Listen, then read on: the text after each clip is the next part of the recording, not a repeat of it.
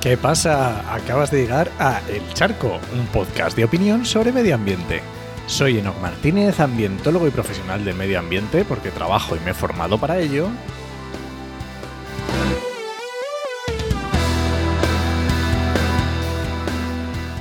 Y hoy voy a opinar sobre Greta Thunberg. ¿Y qué es esto? Ya no está de moda. Bueno, bueno, a ver, espera, ahora te explico. Pero antes recuerda que este podcast pertenece a Podcastida en la red de podcast de ciencia, medio ambiente y naturaleza.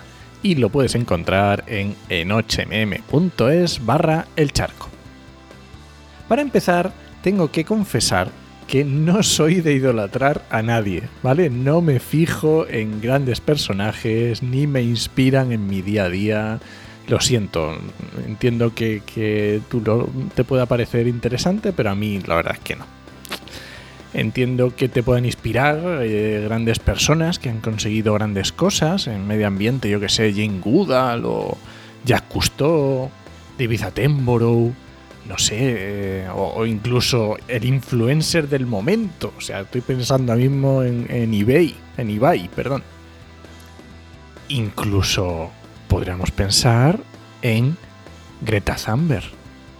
Ya sé que no está tan de moda, pero me preguntó Carles del podcast de Geocastaway que, cuál era mi opinión a propósito de un documental, eh, por, cierto, un documental que no he podido ver, porque aunque tengo Disney Plus, mm, no sé por qué no me deja verlo, estas cosas de los países y los derechos, otro día me meto en el charco del tema de las plataformas de pago. Pero bueno, eso, que no he podido verlo, pero bueno, en cuanto a ese documental, pues me preguntó mi visión sobre Greta Thunberg.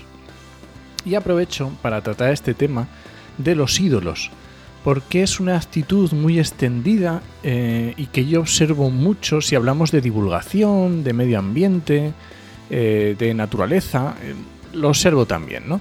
Entonces voy a poner con el caso de Greta Thunberg. Si nos ponemos a pensar o preguntamos a, cualquiera que piensa sobre Greta, Greta Thunberg, es muy probable y enseguida que encontremos eh, gente eh, a, la que, la va a atacar de una forma increíble, cuando es una chavala, que yo qué sé, o personas que la endiosan, ¿no? que para ellos es un ídolo, que ha significado una cosa muy importante. Vale, pues ya está.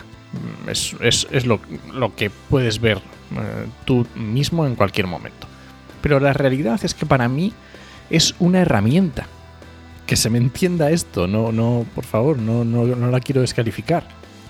Pero realmente, para muchos jóvenes ha supuesto descubrir una realidad que desconocían sobre el cambio climático y moverles a, a una acción, pues me vale, perfecto, adelante.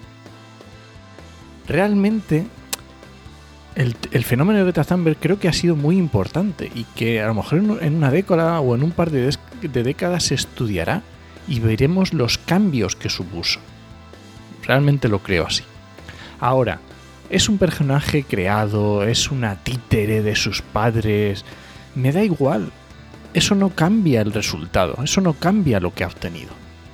Ahora, ¿qué ocurre si mañana salen unas fotos de Greta tirando un plástico al suelo, ¿no? O a la playa. ¿Inmediatamente perderemos la fe en ella? Porque sí, estoy hablando de fe. Porque esto es casi como un endiosamiento, una religión.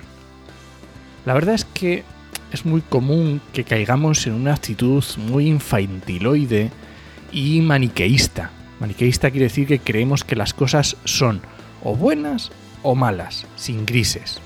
Y las personas no somos así. Las, las personas somos caóticas, aprendemos, nos equivocamos, rectificamos después, cambiamos. Pero claro, si para alguien Greta es un dios, entonces no puede cambiar.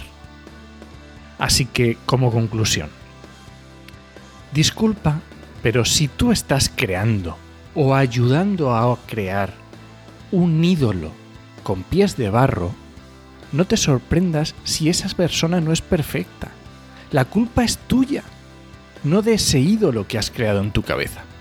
Y es más, a esa persona no le estás haciendo ningún bien, no le estás haciendo ningún favor. Le estás presionando para que se convierta en lo que tú quieres que sea. Y esa persona también tiene derecho a equivocarse y a su vida. Y desgraciadamente, la verdad es que lo estoy viendo con varios divulgadores, microinfluencers, y, y me da mucha pena. Y bueno, este ha sido el charco de esta semana. Si alguien te pregunta, no lo dudes, te lo dijo en 8mm. ¡Nos escuchamos!